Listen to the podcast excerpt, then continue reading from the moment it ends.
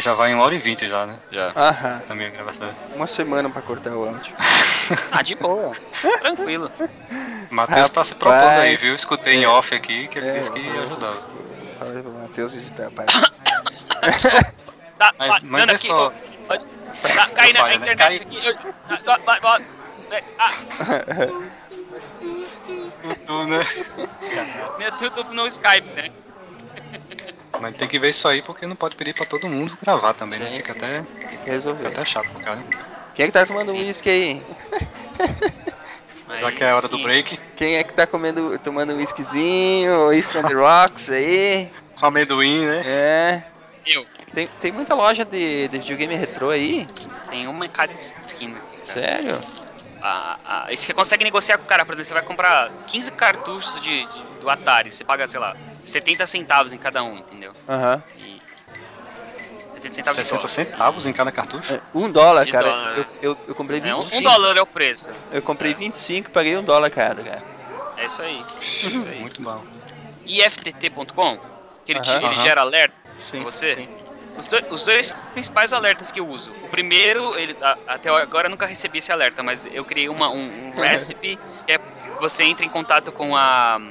Como é que é o nome da agência? É, deixa eu ver aqui. É com, a, com o CTC, né? Que é o controle de, o control de SIS, pra. Ah, e, e pra Caramba. um, um zombie, out- zombie outbreak você recebe um SMS. Se tiver um ataque zumbi, Não, mentira. Mentira. não é mentira. Você, tá coloca aqui, isso no post. Coloca. Coloca isso no. É. no- Você vai ter que mudar essa receita aí, viu? claro. Mudar essa receita aí. Ficar de olho na DARPA pra quando tiver o apocalipse das máquinas. É, eu vou, eu vou criar esse outro aí também. Deixa eu ver no, no Craigslist aqui de perto se tem o Final Fantasy 3, vamos ver. Esse jogo é o jogo da minha vida, cara. É o jogo que eu. Qual? O Zelda? eu é, eu- não, o Final Fantasy 3, que é o 6 japonês, né? É, o, é simplesmente assim, o jogo que eu mais me envolvi emocionalmente até hoje, cara. Talvez, talvez assim, hoje, hoje ele fique Mais um do que pouquinho... Last of Us? Não, eu acho que é, foi mais que The Last of Us ainda. O The Last of Us che- chega perto, chega, chega junto, mas o. É sem spoilers que eu não joguei ainda. viu? Onde é Lynchburg? Deixa eu ver. Deixa eu ver, perguntar pra ele se esses jogos ainda estão disponíveis. Hein, olha, olha esse link que eu te mandei aí Ah, agora. Pera aí. Hi there.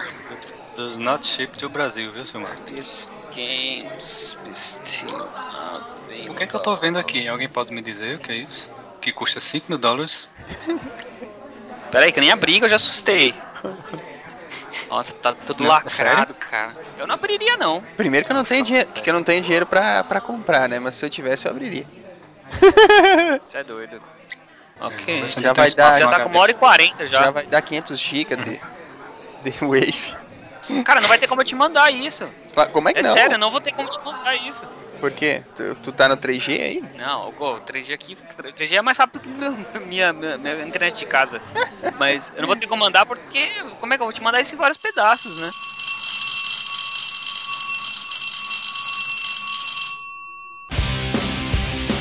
Agora eu quero ir pra sujeira. Quero saber, ó. Cherry 2000, Cherry 2000. Quem lembra aí? Não é do meu não, viu? Quem lembra desse filme, lá, pô? de 87. Você entregou a Eu idade lembro que- agora. Eu lembro, que, é, eu lembro que é uma ficção científica, mas eu não, não lembro. Lembro que tinha o carro vermelho. 25 anos. Hum, Meu Deus, pra onde que a gente tá indo? Pra onde que a gente tá indo? Existem as robôs escravas sexuais. Não, essa daí foi longe. essa daí. Falei que nós ia na imundícia, agora nós ia na sujeira. A história do filminho, ah, resumidamente, é assim, ó. é- é- nessa sociedade evoluída existem as robôs, né? São robôs humanoides que têm é, o papel de desempenhar a, a função sexual uh, feminina na, na sociedade. As, as mulheres de verdade praticamente foram, foram abolidas em prol das, das robóticas. Eu acho que venderia bastante. Olha, se eu, Venderia, se eu não me engano, foi esse filme que cunhou o termo Azona. Tipo, porque, se eu não me engano, ele tinha androides que eram profissionais do sexo e que trabalhavam ah, na zona. E se eu não me engano, Ah, é verdade. The é verdade, Zone, é verdade. Ah, durante, a, durante a passagem, do, inclusive, o, o- o enredo é interessante porque ele se apaixona de verdade pela, pela Android, pela né? robô É. dele, é, pelo Android dele. E ele, ele salva o, o- a memória toda, enfim, toda a, a vivência que ele teve junto com o Android, né? Ele salva no, num chip e ele vai pra esse lugar que é a zona, zona. né? Pra tentar recuperar um modelo igual aquele Cara, tinha. que loucura. Que que é isso, cara? Meu Deus. Luciano, esse tipo de robô, Luciano, que você tem que fazer. Dá dinheiro, hein? Esse aí é pra ficar milionário. É, é, é esse tipo de pesquisa, Luciano. Larga a mão da Agribot. Vamos, vamos desenvolver esse robô. Também é. Temos sociedade aí, entramos em sociedade, hein? Psycast patro- Minha patrocina. esposa não vai me deixar entrar em casa hoje. né? Tem alguma coisa, você conhece alguma coisa nesse sentido, Luciano? Hum, não, assim, acho que Ah, É, abre o conhecer, ele não jogo! Abre o né? jogo! não, sinceramente. Não deixa o cara em maus lençóis, rapaz. Não Você deixa. tem que dar mais risada, dá umas risadas aí, é, fake, que aí depois eu coloco. Cara. Na edição eu coloco você rindo. Locais também, estratégicos, né? É, O Luciano é o Eduardo Spor do, do Ele não ri, né? Eu já, o, o, o Eduardo Sport já riu, hein? Pegou ele rindo já. Bom, voltemos à pauta aí, gente. É, deixa a Cherry pra lá. Tchau, Cherry. I'll be back. Mas já que você entrou no, no filme, Silmar, qual o filme que te inspirou, Luciano, a seguir essa área de pesquisa em robótica? Assim, tem algum filme que você assistiu e pensou, cara, eu quero trabalhar com isso, eu quero fazer algo desse tipo? Olha, Terminador do Futuro, trilogia principalmente, né? Depois o quarto filme. Os desenhos, os próprios desenhos dos Transformers e do, do anime Evangelion, eu gosto bastante. Lia bastante HQ, né? Hoje nem tanto, do Iron Man, da própria Liga da Justiça, que tem o, o Lex Luthor, que é um puta de um cientista, desenvolve artefatos robóticos também. Enfim, Vocês estão percebendo para onde a conversa tá direcionando, hein? Qual foi a primeira referência do Luciano aí? Foi logo o Terminator, hein? É isso aí. O Terminator, Lex. Luthor, Lex É, Luthor. gênio do mal aí. Não vai esquecer das três leis, hein? É, não. Aí também tem a mais, é, mais, mais, mais lógica, né? Com o R2D2, o C3PO, o próprio o, o Data, né? Que é aquele. Não, o estilo de um cyborg, mas um android do Star Trek, né? Da nova geração. É, são esses que me deixaram mais assim com um apetite um pouco maior em relação à parte cognitiva, né? Pensar, é, construir um, um braço robótico talvez seja legal, mas não seja o mais ideal. Como que dá uma atribuição ou uma, uma característica mais mental para ele? Né? A gente vai em busca dessas terminologias. É, é mais fascinante, né, para você a questão da inteligência mesmo, né, da, da autonomia robótica. A trilogia do Matrix também é bem legal. Enfim, vários outros. A lista é enorme. Eu queria puxar na pauta também algo que nós não comentamos muito, que é a questão do, do Robocop, que é a figura do ciborgue, né? Eu queria que você falasse um pouquinho disso aí também, Luciano. Até agora só falamos de autômatos e robôs controlados. E aquele que e aquele momento em que o próprio ser humano se torna uma fusão entre a máquina e um, e um ser vivo. Boa, Jorge. Ô, Luciano, eh, começa dizendo pra nós em que estágio que nós estamos, por exemplo, uma conexão máquina-cérebro humano. Eh, Se há essa possibilidade, como é que tá a pesquisa nessa área? É, é possível, né, se movimentar um braço robótico com apenas com o cérebro, com Ou, ou ondas mesmo mentais, integração, ondas né? Ah, ah, sei lá, um chip no cérebro, o, o- o- diretamente no, no córtex ali. Isso, isso chega a ser possível ou é, ou é só viagem mesmo de ficção? Não, isso já existe, é real, é bem atual. Quando existem pessoas com membros amputados, enfim, é, essas aplicações comentam essas, é, essas interconexões né, de um braço robótico, uma perna, é, com- interagindo com os próprios próprias conexões sinápticas do cérebro e, e verificar os níveis de pressão, de, de deslocamento necessários para eles Então, questão já está existindo, né? Robô-máquina, isso já é, já é fato. hoje. Já é real, isso já é atual. Não é algo para o futuro, não. Não, agora, um- uma aplicação, né, obviamente, tudo depende aplicação militar. Para isso, é, já existe também, deve ser bem óbvio, mas não tão divulgado, né, ou nada divulgado. Talvez eles tenham também os fins militares, né?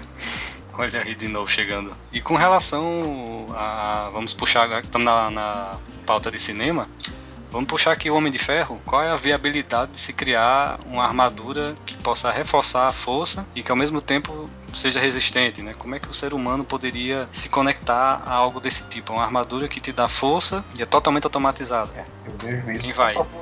inicial militar, né? O mesmo que não seja militar, digamos que seja um, uma máquina para salvamento. Né? Vamos, vamos puxar também para outro lado, né, Luciano? Você tá num, num prédio em chamas, né? Você vai entrar protegido com essa armadura, você traz três, quatro pessoas a tiracolo lá. Exato. É tudo questão de uso, né? Toda tecnologia ela pode ser usada tanto para o bem, entre aspas, quanto para o mal, né? Infelizmente o que a gente vê é isso sendo desenvolvido com fins nem tão nobres, né, na maioria das vezes. É, o, o- a gente tem algum- alguns projetos nem tanto voltados na, na robótica, mas já que a gente comentou de, de- do, do Iron Man, tem o, o Elon Musk, que é um, um cara é, que ele tem, ele tem desenvolvido várias das tecnologias que o, que o Iron Man tem, tem desenvolvido, é, manipulação virtual de, de componentes, ele andou brincando que ele ia construir, além desse, desse gerador holográfico onde ele consegue manipular objetos, ou modelos de objetos, é, ele também ia, ele, ele falou que ele também ia criar armaduras. Dinheiro pra isso ele tem. E teoricamente ele é um cara do bem, mas a gente nunca sabe, né, cara? Ah, eu quero um Jarvis pra mim. Ele não vai, não vai desenvolver o Jarvis, não? Todo mundo Ah, quer um é. Jarvis, né? Ah, Seria ideal. Mas ele chegou a comentar, Matheus, qual foi a, alguma das aplicações que ele tem em mente? Não, ele quer. Ele, ele tem a ideia de. Ele tá brincando mesmo de, de Homem de Ferro. Mas, por exemplo, já é real já o controle. Ele, ele mostrou um controle holográfico que ele. Você imagina. Igual, igual do, do, do Homem de Ferro mesmo, que ele tem. ah, o, o- ele manipula as coisas na, na- no ar, mexendo, mexendo a mão. Ele conseguiu gerar um modelo, um modelo em 3D no computador, mexendo só os dedos no ar. Uma coisa que eu achei já bem legal. Uma coisa que eu achei bem legal no, no, no Homem de Ferro, na, na própria estrutura da armadura em si, são as propulsões, né? Vocês devem ter visto aquele vídeo que correu na internet de um cara que fez isso com jatos de água pressurizada. Então Uhum. você vi, conseguia perceber a importância da estabilização nas mãos, né? Nos jatos que saem da mão. Então se ele não tiver aquilo, ele fica praticamente uma bala. mercê, né? É, a mercê de qualquer, qualquer corrente de ar, né? Consegue É. desviar a trajetória dele. O que o próprio Stan Lee pensou e imaginou, vários anos depois alguém vai lá e mostrou que era possível e era daquela forma que ele tinha pensado mesmo. Genial, né? É fantástico. I'll be back. Ei, Matheus, um robô famoso que vocês queiram falar aí do cinema? Putz, cara, sério? É. A gente vai fazer uma lista aqui, meu. Algum legal. Não, cara, Quer ver que é um robô que eu acho legal e que vocês não vão gostar? Esse do Homem Bicentenário, eu acho legal. Ah, eu Eu acho. também acho. Sabe o que que um conceito, na verdade, que me fascina? O robô desenvolver consciência, sabe? No sentido de que ele se descobrir que ele é robô, ter consciência disso e toda a problemática que envolveria, entende? De um- dentro dessa, desse convívio com os humanos, Não, o próprio conceito filosófico da existência, entende? De saber que ele existe, né? De saber que ele existe, de se entender como um ser. É, eu acho que a Uhum. gente pode fazer três, A gente pode achar três graus de evolução aí. O homem bicentenário, que ele evoluiu de uma máquina criando consciência, se tornando. desenvolvendo, vamos dizer assim, sentimentos, entre aspas. A gente tem o Robo, que é o, o robô do Chrono Trigger, que ele também passa por esse processo aí de. de- ele não consegue entender o que que é sentimento, e ele, a- ele vai se humanizando dentro da, da, da trama, dentro do passado do jogo, ele consegue entender como é que os outros personagens sentem, o que eles são, os humanos, o que ele é dentro do, do universo no qual ele tá imerso. E eu acho que por final a gente acha o Marvin, do Guia do Mochileiro das Galáxias, Ah, esse é o melhor, né, cara? ele consegue perceber. O robô com mau humor, cara. Esse- Ele consegue, imagina você, ele- você é um, um dos seres mais inteligentes do, do universo. Você tem a capacidade de falar du- 200 trilhões de línguas diferentes. Você tem o poder de processamento pra salvar o mundo e você tem que atender a porta, cara. Deve ser, cara, deve, Muito é, bom, ah, cara, putz, muito é, muito bom, cara. É- O Douglas Adams é, é genial. Muito legal. No filme é legal a forma como eles retratam ele, mas no livro é muito mais engraçado. Porque ele só se ferra, né? Nos livros. Ele se ferra pra caramba, cara. Ele, ele vive o suficiente pro universo acabar cinco vezes. É, é isso aí, é isso aí. E aquela parte que ele fica preso, fica preso num planeta lá em que os seres do planeta são colchões. Vocês lembram de ter lido isso aí? Qual livro que é esse? Qual? O Guia do Mochileiro das Galáxias. Vou fazer uma meia-culpa aqui. Eu não li o livro nem assisti o filme. Está na minha lista. Você, está... Você agora passou para a minha lista negra. Ih, Não, não. É, mas tem que ler, cara. Esse, esse robô aí é fantástico, é, é muito bom. O- a forma Mas o filme vale a pena? Não, o, fi- o filme é legalzinho, mas é, é, é muito mais recomendável você ler os livros. Está anotado aqui na, na pilha. Na- nessa parte do livro que eu tava falando, ele fica preso nesse planeta em que os habitantes do planeta são colchões. E daí a, a forma como o, o doente do autor, o Douglas Adams, que era, eu acho que ele era doido, cara. Ele descreve a, a forma como os colchões falam, que é tipo, tipo coachar, mas é, é muito doido. E daí o Marvin, ele fica preso lá por tipo milênios. E ele tem que conviver com aqueles, com aqueles seres que, tipo, não tem inteligência nenhuma. Pra eles são, Cara. são evoluídos, né? São menos evoluídos. E aí, tipo, é, é muito, é muito louco que o, o jeito que ele, que ele passa pelo, pela galáxia. Esse, esse robô aí é fantástico. Wally, a gente tem que Ah, falar do Wall-E. Sim, o Wally é Não fantástico. esqueçam do Wally, pelo amor de Deus, é o meu robô preferido. Sim. Não, falar do Não tem General, como. né, do Star Wars mesmo. Tem o, o robô do, eu, do, do iRobot, que ele é genial. É, bom, Asimov, né? É, eu lembro daquele, daquele diálogo que ele tem com, com o personagem do Will Smith, que o Will Smith ele é totalmente cético em relação aos robôs, né? E aí ele, ele fala pro robô assim, ah, como é que você quer... Como, como é que você quer que eu te respeite? Um robô, um robô não sabe. Quando que um robô vai fazer uma sinfonia? Vai criar uma música? É, é, quando que o robô vai poder criar uma música ele- e o robô vira pra ele e fala assim: Você pode fazer isso? Aí ele não tem resposta. É sensacional. Matou mesmo. cara. É.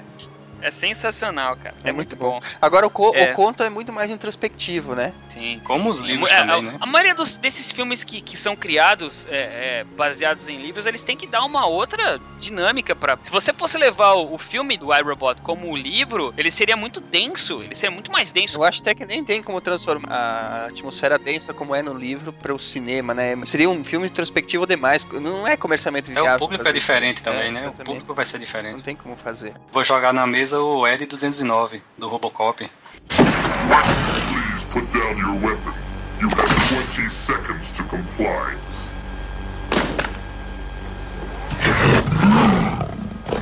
You now have 15 seconds to comply. You are in direct violation of Code 113, Section 9. You now have 5 seconds to comply. 4, 3,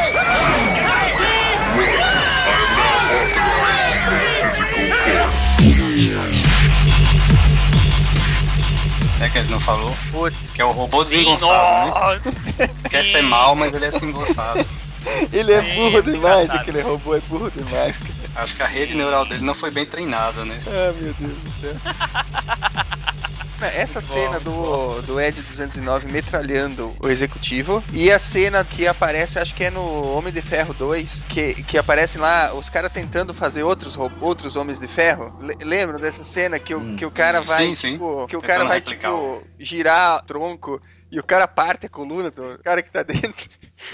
É a questão da salvaguarda, né, do, do robô. O que eu achei que eu achei interessante você mencionar, Silmar, é, só puxando o gancho aí, é daquele, daquele traje que o Luciano comentou, né, que ele é assistivo. Ele tem, além do botão de emergência, ele não tem uma potência suficiente que faça a tua perna andar sozinha, né? Ele ajuda a pessoa com deficiência, mas você tem que fazer força também. Então já é uma forma de limitar o dano que ele pode causar ao ser humano, né? Deixa eu aproveitar e pedir uma coisa eh, pro Luciano. Luciano, qual que é, assim, nas indústrias, nas fábricas, nos lugares onde usa robô, o índice de acidentes envolvendo essas máquinas com os humanos e tal? Porque fábrica, fábrica é um ambiente que tá muito propenso a acidentes, né? É porque tem humano ali e sabe que humano é complicado. Já trabalhei em fábrica, e é uma briga para fazer o cara usar um IPI. Imagina para tomar medidas de segurança, né? Ah, é verdade. É, na realidade, essas áreas elas são, são correlatas, tá? sim, né? mas elas têm uma divergência aí nos trabalhos, né? Aham. Então, parte de algumas de, de inspeções, de adequações ou montagem fica restrita só a robôs e outros operadores, né, outros trabalhadores, eles se envolvem com outros tipos de trabalho. né? Certo. Então,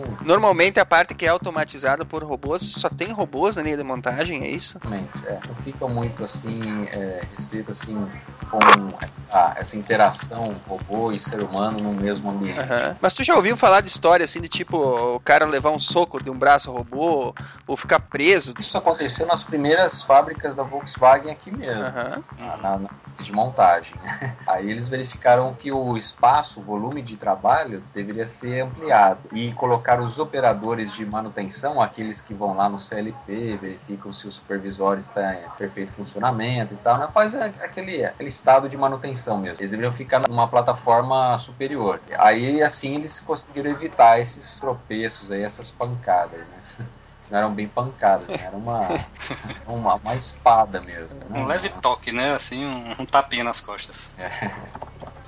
Eu acho que a melhor discussão que a gente pode propor aqui é exatamente baseado no que o Asimov trouxe, que foram as três leis da robótica. É, é o mais importante, a gente tem que citar de qualquer jeito. É, essas leis que hoje elas estão apenas no campo ficcional, né? Porque não, temos tecnologia para fazer, por exemplo, um robô saber o que, que é um ser humano, saber o que é omissão, por exemplo, que cita as leis. Para citar as três leis, né? Primeira lei, um robô não pode ferir um ser humano ou por omissão permitir que um ser humano seja ferido. Segunda lei, um robô deve obedecer às ordens dadas a ele por seres humanos, exceto quando tais ordens entram em conflito com a primeira lei. E terceira lei, um robô deve proteger a sua própria existência, contanto que tal proteção não entre em conflito com a primeira e a segunda leis. Depois ele adicionou a lei zero, né, que diz que um, um robô não pode causar mal à humanidade ou por omissão permitir que a humanidade sofra algum mal. É, Só que essas leis, apesar de terem uma carga é, ética muito forte, né, não, não teria como por elas é, é, programar essas leis hoje na- nas inteligências artificiais que a gente tem, não é verdade? Não, ela segue, não pode continuar. Sim, dá pra você colocar assim. É normal. Depende muito da aplicação também, né? Mas como é que, como é que você ensinaria, por exemplo, para um robô o que é um ser humano? Ah, tá. É, e a gente está entrando num grau aí de complexidade de, de treinamento, de classificação bem mais apurado, né? Até tem uma discussão filosófica bastante legal sobre essas três leis, que é, por exemplo, vamos imaginar que exista realmente uma inteligência artificial avançada e que você programe essas três leis, mas que a pessoa que programou essas três leis era uma pessoa racista e para ela negros não são seres humanos. Hum, excelente discussão. É, aí, mas aí- aí já vem da intenção, de, tá deturpando as leis, né? Nesse caso. Mas aí é que tá, você, você vai ter que especificar isso no momento de criar essas leis, de programar essas leis. Pois é. Ó, é um problema bem clássico que você está aqui, um dos projetos que eu estou fazendo, em paralelo com uma orientação do grupo de pesquisa de alunos aqui, é uma, um reconhecimento, uma reconhecimento de, de imagens e processamento de imagens para classificação de sinais em Libras, sabe? A língua, Sim, língua de sinais. Sim. E eu comecei a alimentar uma base de dados bem grande só, só com os meus sinais, né? Eu fazendo. E eu fazia essa- a base de treinamento comigo também. E estava perfeito o algoritmo, estava dando tudo certo. Quando o passo você alimenta essa base de dados com treinamento, né? Não, não, é, com, aliás, com teste, não com treinamento, com outras pessoas, né? Com uma cor diferente da pele, já começa a dar errado. Quanto mais heterogênea for a sua base de dados, melhor. né? Então, é, va- vai mais da, do bom senso aí, né? Do programador, né? Ele vai desenvolver um robô, ele tem que N número de- Então, eu acho que hoje, especificamente hoje, a gente não tem é, sensores hábeis para para conseguir distinguir um ser humano. Porque a gente for basear, por exemplo, em visão computacional, ele vai trabalhar com formas. Mas um robô humanoide pode assumir uma forma de um ser humano. Um- uma estátua pode assumir uma forma de um ser humano. Mas E aí o você robô não está conseguiria esquecendo, perceber.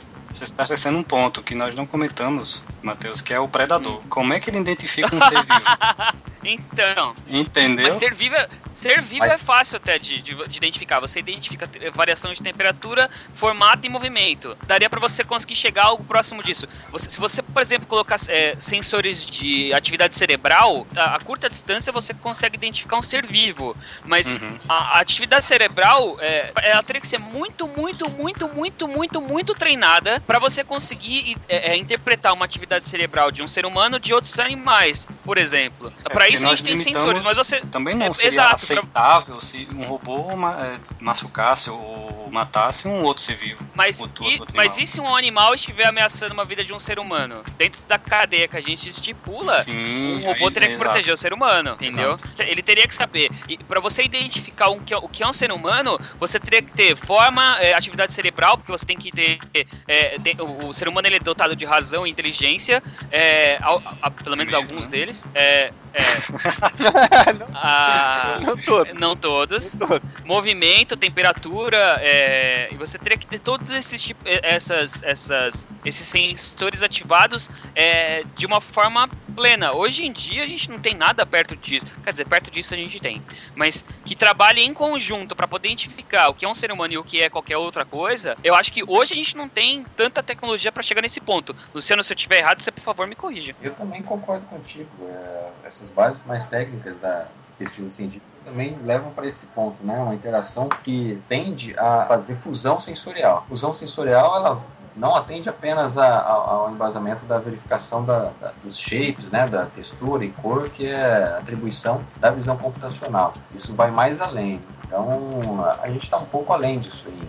Luciano, puxando esse gancho aí, no teu projeto lá do, do AgriBot, como é que ele identifica o ambiente? Ele usa mesmo apenas as imagens, ele usa o infravermelho, o robô ele usa os sensores sonares, o som, para identificar para onde ele está indo, se há algum obstáculo, algo desse tipo? Nós estamos desenvolvendo sensores baseados no, no infradimensional, que é o sensor de profundidade usado no Kinetic para Uhum. precisão. Nós usamos também uma rede de uma rede vetorial de sensores ultrassônicos para fazer o mapeamento das, das culturas e sensores a laser também, SIC, Velodyne, né, alguns modelos que fazem o mapeamento e extraem uma nuvem de pontos do ambiente. Eles não caracterizam nada em relação à textura e cor. Basta fazer um merging dessas, dessas imagens, desses dados, junto com a visão, para adquirir uma, a melhor forma assim possível de adequar o robô a, a, a fazer a locomoção entre as linhas de plantio e não invadir, por exemplo, um pomar. E como que você de repente descobre ou diferencia que aquele, aquela plantação específica é da laranja, como você comentou? Apenas pela Ah. visão, pela cor? Isso vai nas classificações, né? A gente tem que trabalhar em conjunto com classificadores e controladores, né? Já Tanto vai os com o treinamento do teu, do teu algoritmo. aí. Isso, tanto os estatísticos quanto os cognitivos. E isso é, é basicamente na exploração. Então, primeiro a gente faz um levantamento geral do mapeamento daquela agricultura ali, da, daquela área agrícola, e depois a gente coloca o robô para se virar ali, para fazer as locomoções de forma autônoma. Se a gente colocar o mesmo robô em uma outra fazenda, por exemplo, em uma outra plantação, com ao invés de, de laranjas, por exemplo, laranjas que foram recém-plantadas, mas elas não estão em período de maturação, por exemplo Uhum. é, vai saber identificar, né? Então, para aquele ponto ele não foi treinado. Então, é, Então, para ele- cada ambiente, você tem que retreinar a inteligência artificial e os algoritmos e executar os algoritmos cognitivos de novo. Exatamente, você tem que fazer um mapeamento a cada terreno, né? Cada terreno, a cada plantação existe um mapeamento. Então, a priori, o robô seria capaz de identificar o ser humano desde que houvesse o treinamento suficiente, memória e processamento. Se você, por exemplo, trabalhar com as mesmas coisas que a gente já tem hoje, esses mesmos sensores, dentro de uma sala com somente humanos praticamente do mesmo tamanho, ele conseguiria identificar o que era um humano e o que não é. Mas é um ambiente controlado. Tamanho? Naquele padrão, né? Naquele padrão que Eu ele foi acho que até, a- a- até a diferença de tamanho a gente consegue lidar já hoje. A visão computacional a gente consegue trabalhar com os shapes de vários tamanhos, mas ele teria que identificar depois de treinamento, cabeça, braço, esse tipo de coisa. Mas dentro daquele lugar só teriam humanos. Por exemplo, se você colocar uma estátua, provavelmente ele ia identificar como um humano também, entendeu? É muito complicado isso hoje. Sim, é possível. É possível. É, hoje eu acho que não dá. Bom, como a gente já falou nesse podcast, o que está sendo feito hoje é a base do que vai ser possível amanhã, então nunca sabe. É, parece uma discussão do mundo da ficção, né? Mas ah, como a robótica é, é cada vez mais presente no nosso mundo, né? Não, não, não chega a ser absurdo a gente estar discutindo esse tipo de coisa, né? Não, não é não, eu acho. A própria ética, né? Como nós estávamos falando antes, é, ela vai desempenhar um papel muito importante em até, até onde que os robôs vão, vão poder interagir com a gente ou a- talvez até restringindo algum tipo de liberdade que a gente possa vir a dar para robôs, né? Como a interação ainda não está nesse nível, né, de nós interagirmos com, com entidades robóticas, talvez a questão ética ainda não surgiu com mais força, né? Mas à medida que forem penetrando no nosso ambiente, eu acho que vai, vai sim ganhar força a discussão, viu, Sumar? Eu acho que as pessoas vão começar a se preocupar. É, como tudo que é novidade, né? Sempre vai gerar uma discussão mais forte. Nos dois pontos principais, né? A segurança, a minha segurança, já que eu estou lidando no meu dia a dia com entidades que podem, com um simples movimento, destruir minha cabeça, amputar um rim, e a questão de privacidade, Então, porque eu- esses robôs eles estarão tendo sensores, vão ter câmeras, vão estar conectados a uma super rede e vai estar vigiando tudo. Tu imagina um vigilante robô no meio do, do centro de São Paulo. Ele vai ter uma visão a distância muito longa, vai estar simplesmente conectado a vários outros sensores ao seu redor. É como a discussão dos drones, né, que estão sendo usados hoje para segurança, né? É a mesma discussão dos drones. Então, né? era isso que eu ia falar. Eu, infelizmente é meio triste, mas a gente tá muito mais perto da criação de robôs que são capazes de tirar a vida do que os que são capazes de poupá-las, entendeu? Infelizmente. Uhum. I'll be back.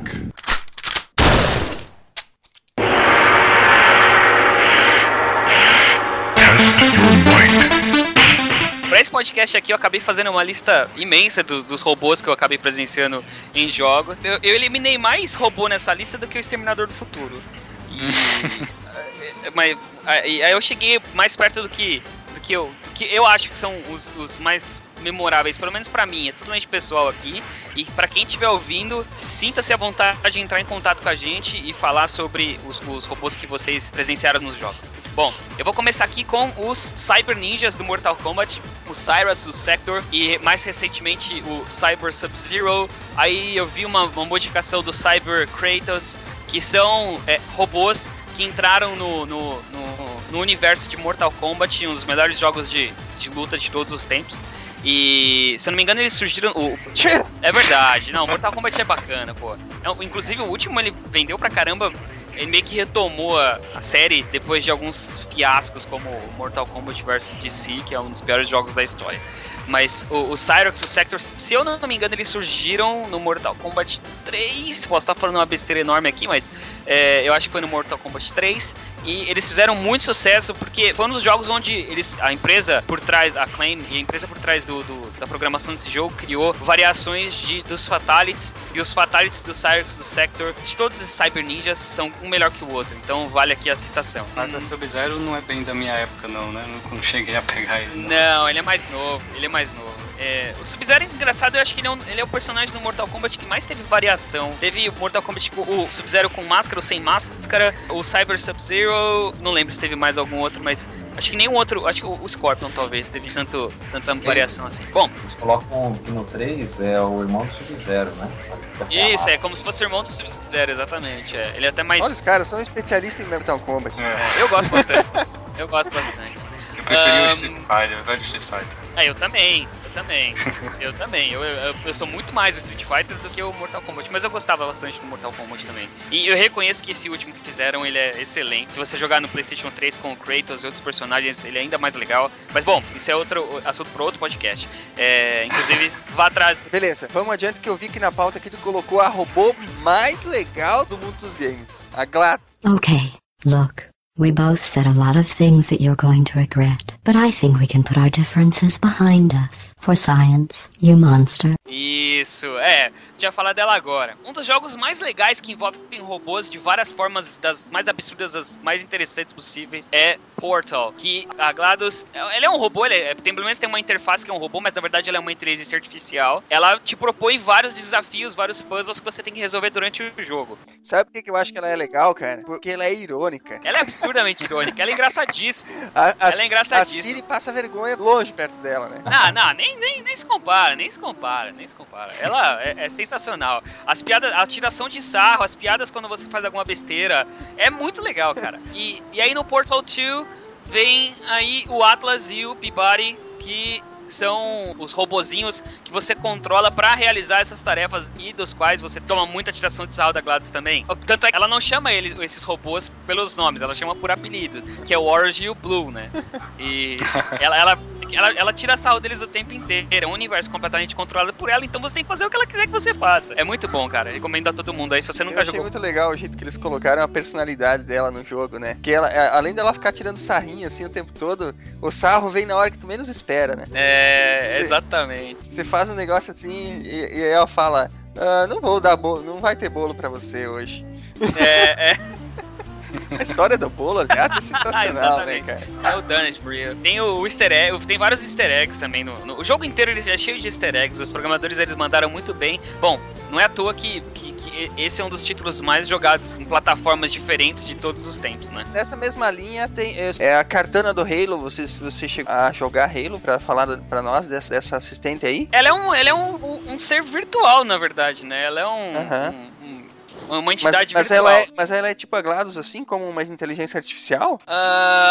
De Só que não é tão forma- legal quanto.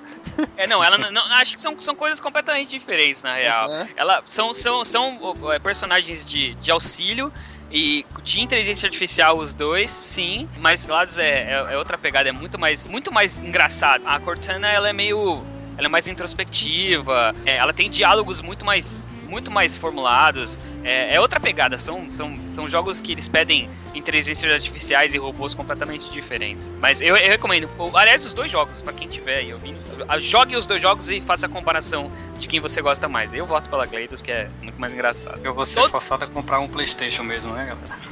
É, cara, por favor, por favor, faça isso por Mas já que você. estamos na pauta de games, my Matheus, guess. qual é a, a É. sugestão aí? Playstation ou Xbox? Ih, ó, agora ele, ele Caramba. tá querendo ficar aqui. tá querendo ficar aqui até amanhã, né, cara? É, vamos, vamos deixar Vamos esse assunto vamos pro próximo podcast. É, Xbox. porque isso aí, isso aí dá muito Luciano pano já pra deu, manga, já deu tom aí, ó. Vamos fazer um programa só sobre a ciência dos videogames. É. Opa! Bom, Esse trem É, ele vou- cópia do, emote, né? Do que é o Move, né? E acabou fazendo um consolo, né?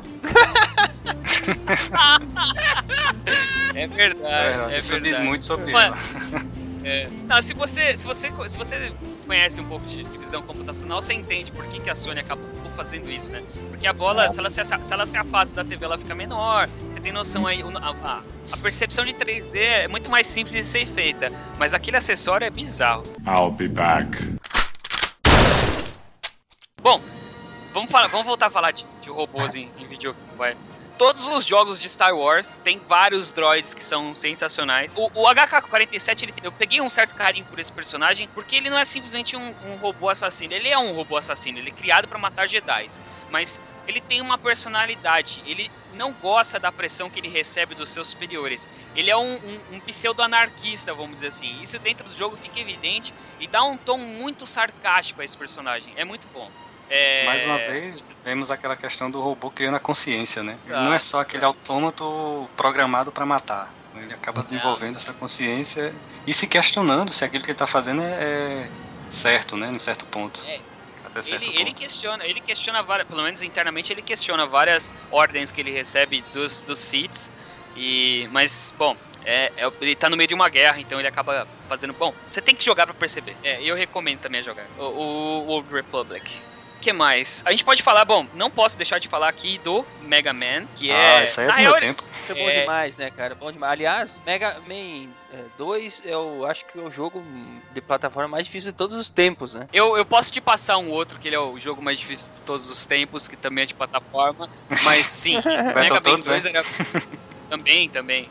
Mas o Mega Man 2 era bem difícil. Todos os, os boss dele eram difíceis. Ele tinha partes da- de cenário que era semi-impossíveis de você passar, que você ficava horas tentando, perdia várias vidas. Era. Mas era muito. Como é que a gente podia ter tanto tempo naquela época, né, cara? Eu fico me perguntando de vez em quando. Hoje eu não tenho tempo nem de jogar 15 minutos de videogame de noite. E naquela época. Ah. Passava meses jogando pra terminar Ah, o mas jogo. cara. era. A gente tinha muito menos responsabilidades. é. Ser, ser criança é, bom É, demais, né? Fala Ah, sério. não sei, olha, eu acho que a, a internet tirou muito do, da nossa, do nosso tempo livre, viu? Mas, Exato. bom, isso também é assunto É. pra outro podcast. A Silmar divergindo. aí, a Sociologia, Silmar né? pauta. A ciência da sociologia. É, Sociologia por trás da internet. Bom, e dentro do, do próprio Mega Man, a gente tem o Rush, que é o, o cachorrinho dele, ganhou missões dele, ele acabou sendo é, inserido em outros jogos da Nintendo. O Rush, na verdade, era o cachorro que ele era um robô. Porque o Mega Man, na verdade, ele é um ser vivo, um ser humano que ele tá com uma vestimenta robótica, né? E, Ele é um mas o, né? Podemos dizer assim. Ele é um né? ciborgue, é, ele, ele se faz de um, de um ciborgue, exatamente. Ele é um, um humano com uma arma, armadura, tipo, vai, o Iron Man, vai. A gente poderia passar horas aqui listando todos os inimigos dele, com todas as armas diferentes que ele absorve durante a- o andamento do jogo, mas não dá tempo. Que, aliás, uma das coisas mais legais dos jogos, né? Os chefões, todos eles tinham alguma coisa diferente, né? Ele te obrigava a pensar de um jeito diferente pra poder matar. Além do design, que era sensacional, né? Sensacional, sensacional. Aliás, falando em design sensacional, o Keiji Inafune, eu posso estar falando errado o nome dele, mas é, eu acho que é, É, japonês, ele não se importa. Eu acho que é Keiji Inafune.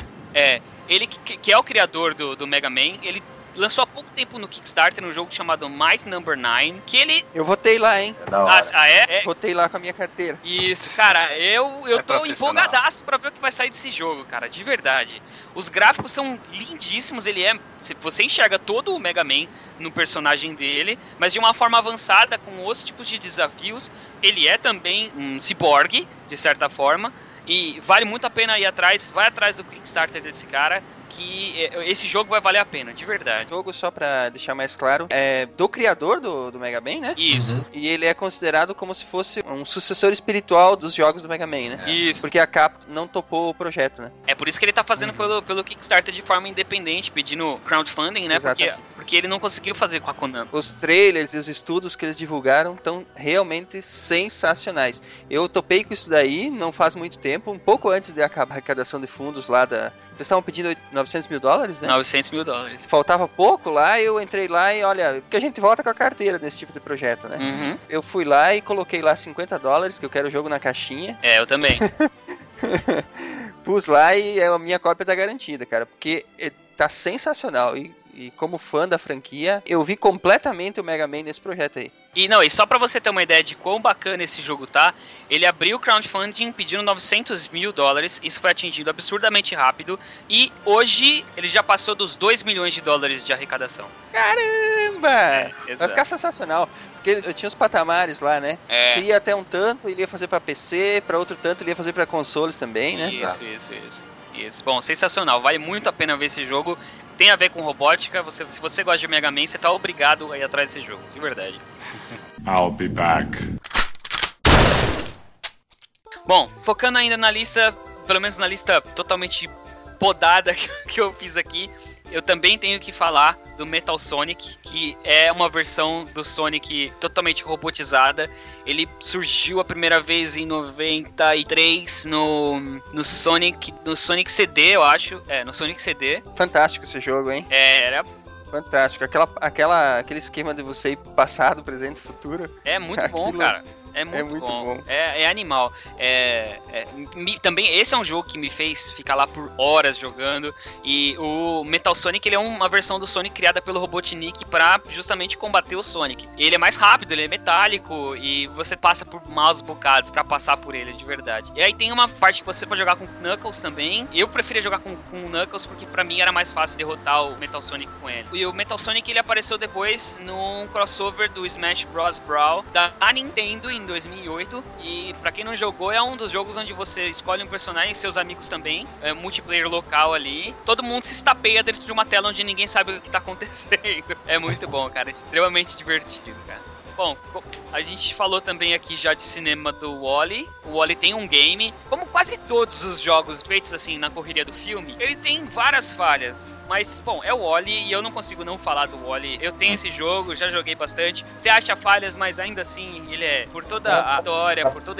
o ambiente, por todo o contexto no qual esse robozinho existe, vale a pena citar ele aqui. Eu não cheguei a jogar, mas ele, ele vai naquela linha dos outros da Pixar. É, Os mas joguinhos da, da Pixar. é, é bem aquilo. é- Mais infantil, é, assim. isso. Ele tem uma pegada bem. Eu ia falar infanto-juvenil, mas nem chega a ser infanto-juvenil. Ele é mais uma pegada infantil mesmo. Coletar pecinhas, explorar o cenário. Ele é, ele é mais nessa pegada. Foi feito muito rápido depois do lançamento do jogo. Não é um, um jogo super produzido. Mas ele, ele é engraçado, ele é divertido pelo personagem que é, pela personalidade do Wally em si. A gente pode citar também aqui. Do Robo, do, do Chrono Trigger. Ele é, eu acho que foi um dos primeiros personagens que eu joguei em um jogo tão fantástico quanto é o, o, o Chrono Trigger. Ele usa laser, ele, usa mágica. E a gente comentou o lance da inteligência artificial e foi uma das coisas que mais me chamou a atenção. Que é. Mas ele é tipo robô steampunk, assim? É, ele é meio steampunk, exatamente. Por isso que tem essa mistura de laser com mágica. Mágica a gente costuma ver em jogo como o mago, o senhor da, da sabedoria, algo ma- mais antigo. E laser é algo completamente futurista. E o Robo, ele é exatamente a mistura desses dois. E uma das coisas mais legais, inclusive a gente já falou aqui, é que ele não tem emoções. Mas ele vai aprendendo, ele vai entendendo do, do decorrer do jogo que as emoções humanas são algo que faz bem e é heartwarming que, ele, que eles chamam. É algo é, aca- acalantador, assim. E ele não sabe perceber quanto, como isso é importante na, na vida dos humanos, nos outros personagens do jogo. É, tem que falar dele aqui. Ele tem mais de 300 anos dentro da história do jogo. Ele, se não me engano, ele é dentro dali da, do, do Protodome. Bom, você tem, esse é um jogo que você tem que jogar também de qualquer jeito, Chrono Trigger. Eu, se não vou, vou revelar aqui, pelo menos nesse podcast, eu Esse lance de robô, robô e magia também tem no Final Fantasy 3, né? Com aquelas armaduras. Ah, mas bom, Ele. Os Magic Chrono Arms. embora Trigger e não Final desenvolva- Fantasy, né, gente? Eles são. É a mesma, a mesma equipe dos sonhos que foi feita. É, É, a- a- embora foi. o, o robô ele não, não desenvolva a consciência, ele meio que analisa a consciência humana, podemos dizer assim, né? É. Consciência coletiva Bom, da humanidade. Exato. Eu Falando. Meio bom, como aquele de Prometheus, né? Qual, que, qual que era o nome dele? O Android o- Prometheus. Ah, é, é, bom. Esquecemos de citá-lo, né? aqui. É, boa.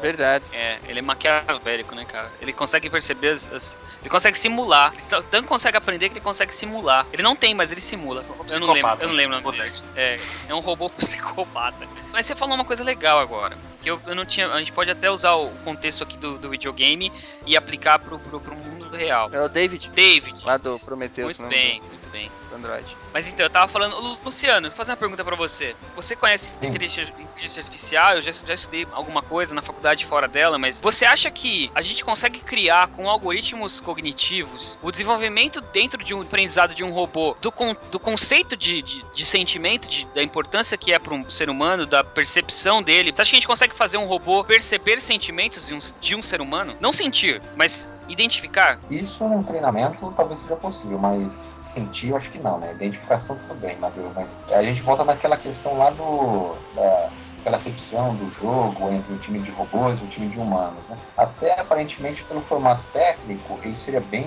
mais avançado que o time de humanos. né? Mas e aquela, aquelas ações mais versáteis que o jogador poderia ter, né? De é, passar a bola ah, na lateral para ganhar mais tempo, um gol, né? Que vai acabar o tempo, enfim. Isso o robô não teria, por exemplo. Não teria o jogo de cintura, né? Do, do, de um jogador. Isso. Não improvisação. É um modo de percepção, um modo mais emotivo no, no robô, tanto do David quanto do Data, né?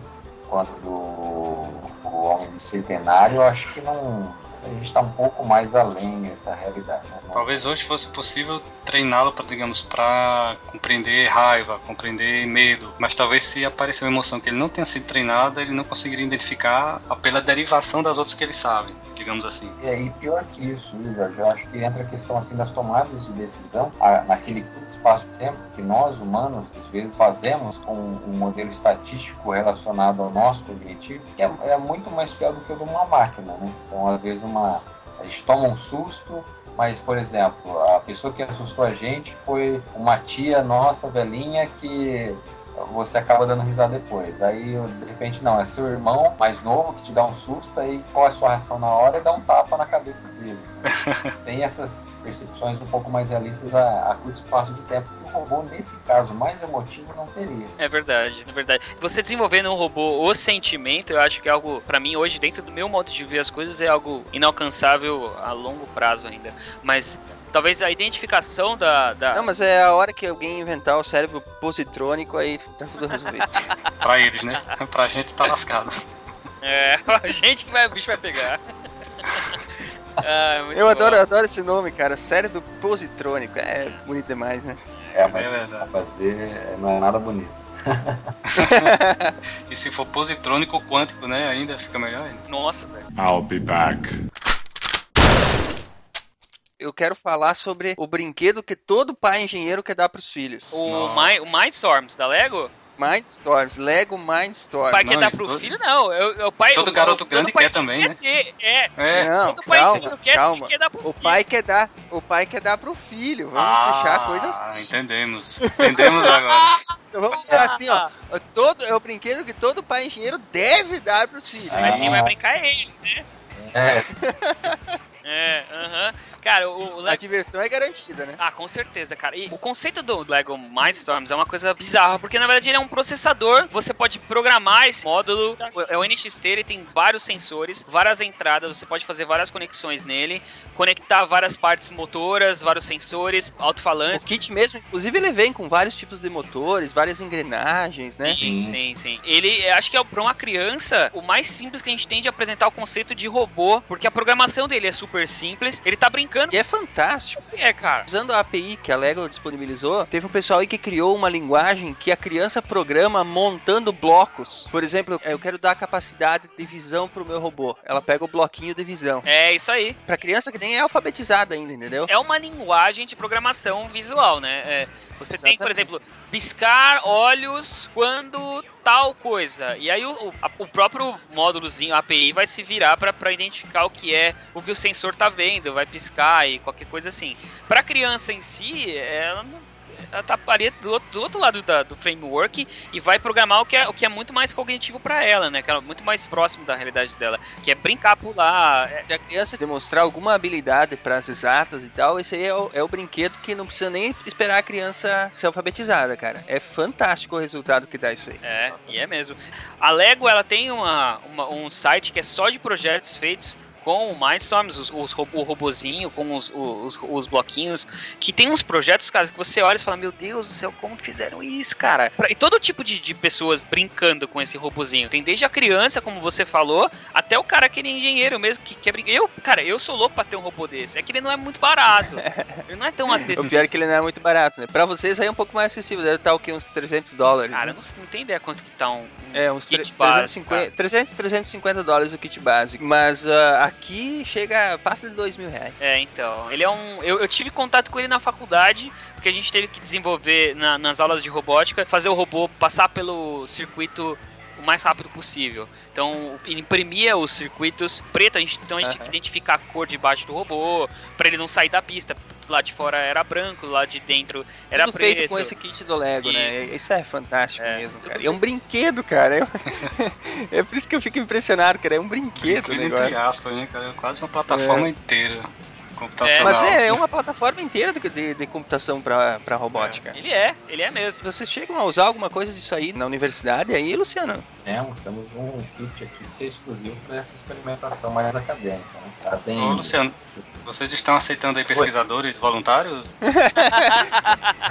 Claro, Vou mandar É, um currículo com peraí. é, Isso aí é Isso. usado pro- provavelmente é, logo nos primeiros semestres já. Os acadêmicos podem usar isso aí pra experimentar, pra lidar com essa parte. Mas, mas o, o legal de trabalhar com a Lego é ver essa primeira interação que você pode construir em relação à, à programação, né? ao, ao código mesmo, né? ao fonte. Aham. A lógica, e né? depois, apli- lógica, exatamente. E depois aplicar isso num modelo mais construtivo, assim, num, num protótipo realmente, assim, digamos assim, né?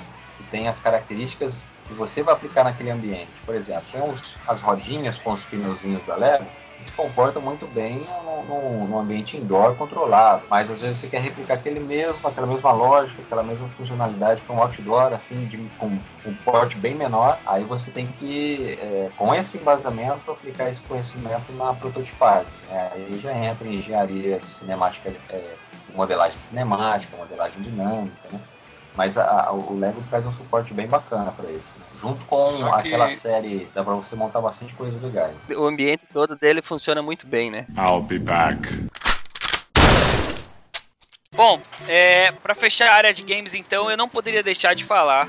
Aliás, não tem melhor item pra gente falar num tópico de games que envolve robôs do que um robô que está no mundo dos games, que é o Robbie, que ele é uma abreviatura para Robotic Operation Buddy. Teoricamente é o seu amigo robozinho, que é feito pela Sim. Nintendo. Ele é um acessório do Nintendinho, o antigo console o clássico da Nintendo. 8 bits? 8 bits. Ele servia pra jogar de jogador 2 em alguns jogos.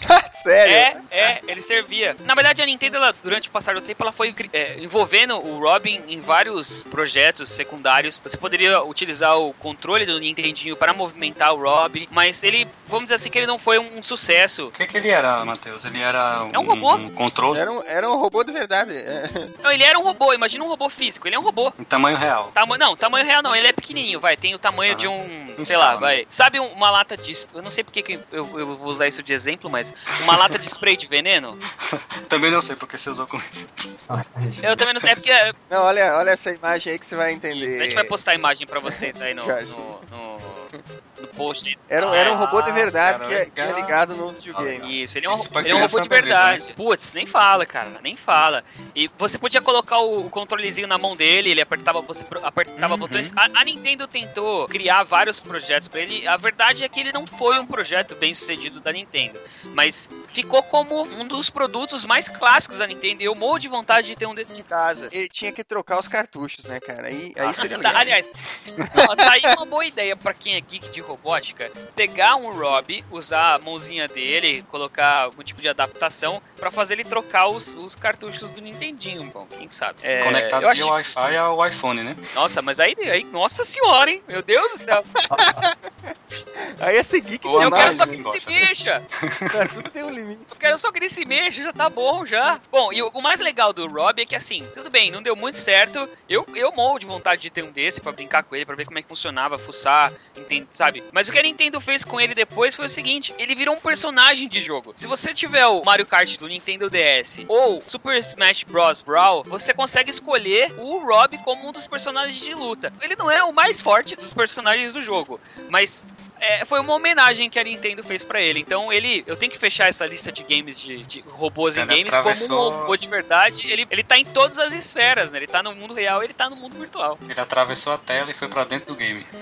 É isso aí, é isso aí. Eu imagino que pessoas que joguem esses jogos hoje em dia talvez não saibam que esse seja um robô de verdade. Talvez os mais novos. Não, Bom, né? é isso. Tá aí as dicas dos, dos jogos que fizeram, pelo menos fizeram parte da minha infância, da minha adolescência, que envolvem robôs no mundo dos videogames.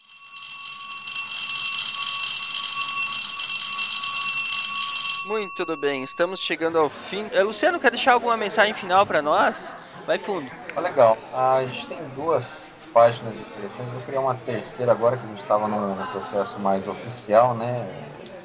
Ligado à, parte acadêmica de- dessa terceira página no Facebook. A primeira é a do Intelligent Mobile Robots Team, que ele é exclusivo da Unip, dos campi da Unip aqui do estado, que abrange mais projetos de extensão e de expansão né, para iniciação científica, envolvendo robôs móveis inteligentes, tanto aéreos quanto terrestres, quanto aplicações também é, em bancada, que são robôs fixos, é, bastante coisa nesse tipo. Né? Além das informações que a gente passa ali, do mundo mais gente passa também conceitos do próprio desenvolvimento de um determinado projeto que foi, foi relacionado à página. Né? Tem outro, outra página legal que é a, Bot da FATEC, da FATEC de Catanduva, aqui do estado também, é que eu estou correlacionado, baseado a, a práticas envolvendo robótica e aquela plataforma computacional chamada Raspberry Pi. Fazer essas integrações agora com módulos computacionais de alto desempenho, né, de alto processamento, de alto poder de processamento, com auxílio de hardware, com a robótica,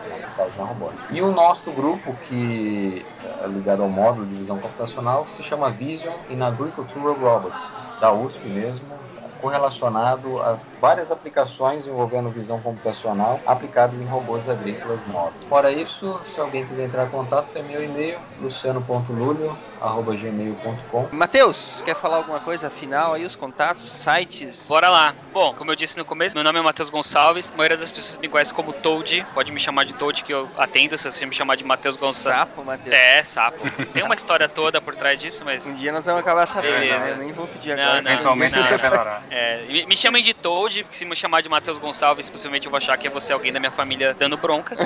Meu Twitter é arroba ToadGeek. Você também consegue me achar como Toad Geek no Facebook. Escrevo para vários sites. O meu site pessoal é o toad.com.br. E eu queria fechar aqui com uma frase do Asimov. Ela é até meio densa, mas eu acho bacana. Tem tudo a ver com o que a gente tá falando hoje. Que é assim: o aspecto mais triste da vida de hoje é que a ciência ganha em conhecimento muito mais rapidamente do que a sociedade ganha em sabedoria. Eu acho que diz muito sobre o que a gente vive hoje. A gente tem métodos de aproveitar e aprender e ir atrás, e a sociedade tá com freio de mão puxado. Então acho que vale a pena abrir o olho em relação a isso. E às vezes andando de ré. Muito bem.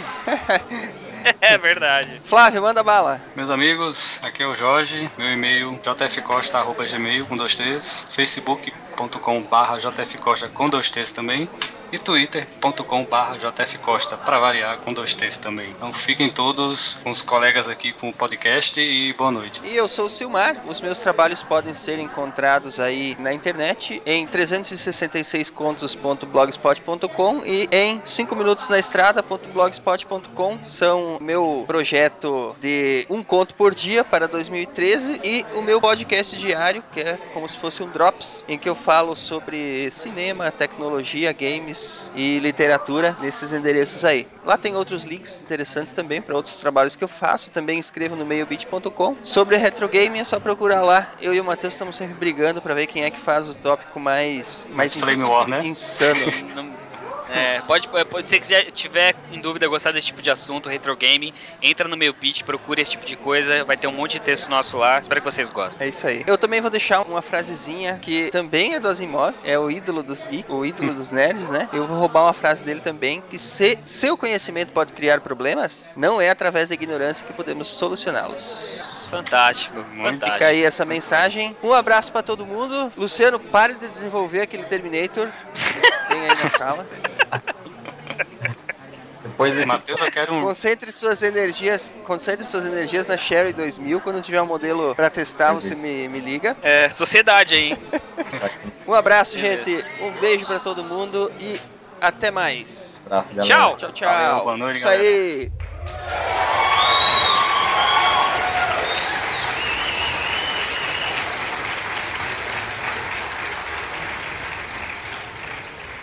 Ninguém desliga ainda, tá? Podcast é assim mesmo. Pode parar de gravar, pelo A menos? gente agora pode parar de gravar, é isso aí. Vou parar, senão o HD. Já deu. É, deixa eu salvar isso logo, cara.